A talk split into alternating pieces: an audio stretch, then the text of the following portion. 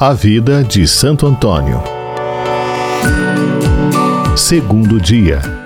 Vocação franciscana de Santo Antônio. Santo Antônio amou a Deus por Deus.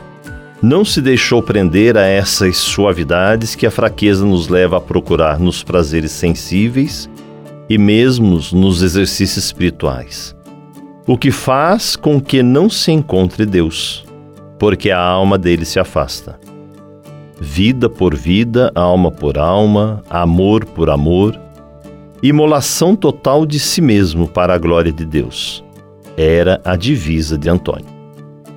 Ora, enquanto ele estava no convento de Santa Cruz, levaram com grande pompa as relíquias de cinco franciscanos que tinham regado com seu sangue as terras da África Ninguém se enterneceu mais que ele com o esplendor dessas festas.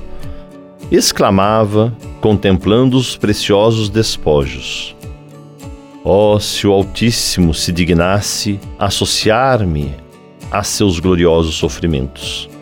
Se me fosse dado ser perseguido pela fé, dobrar o joelho e oferecer minha cabeça ao carrasco. Fernando, esse dia brilhará para ti? Fernando, terás essa felicidade?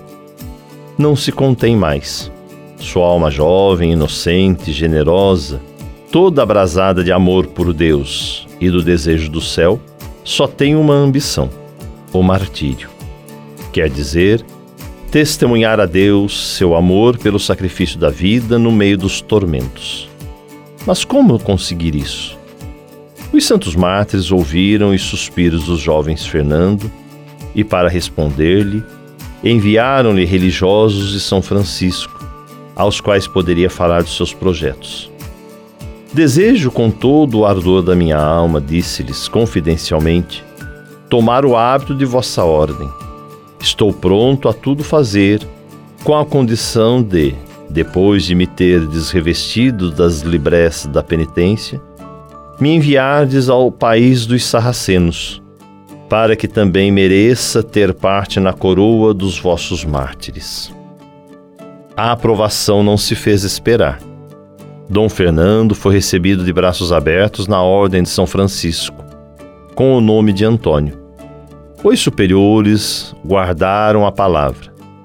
Admitiram-no após o noviciado à profissão e enviaram-no às plagas da África, onde São Berardo e seus companheiros receberam a coroa do martírio.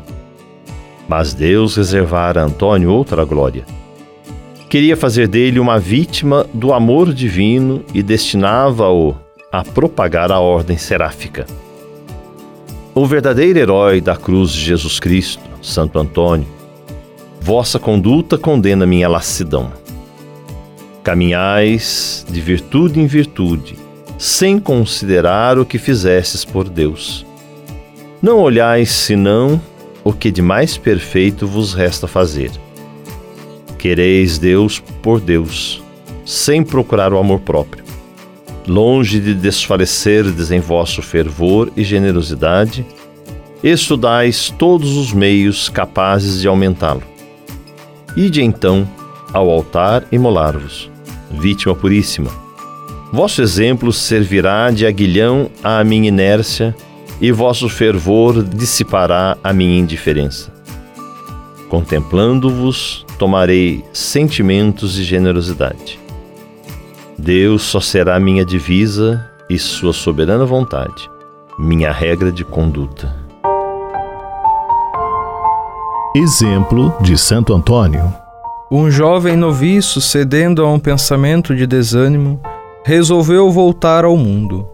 Perder a vocação é sempre uma desgraça e às vezes desastre irreparável. Santo Antônio foi advertido por uma revelação da tentação e das angústias do jovem noviço.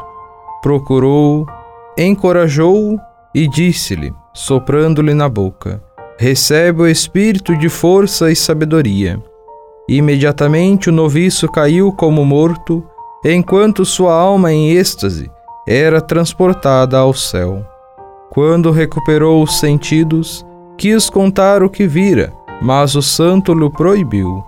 A tentação desapareceu e o noviço tornou-se religioso exemplar. Máxima de Santo Antônio. Quem não pode fazer grandes coisas, faça ao menos o que tiver na medida de suas forças. Certamente não ficará sem recompensa.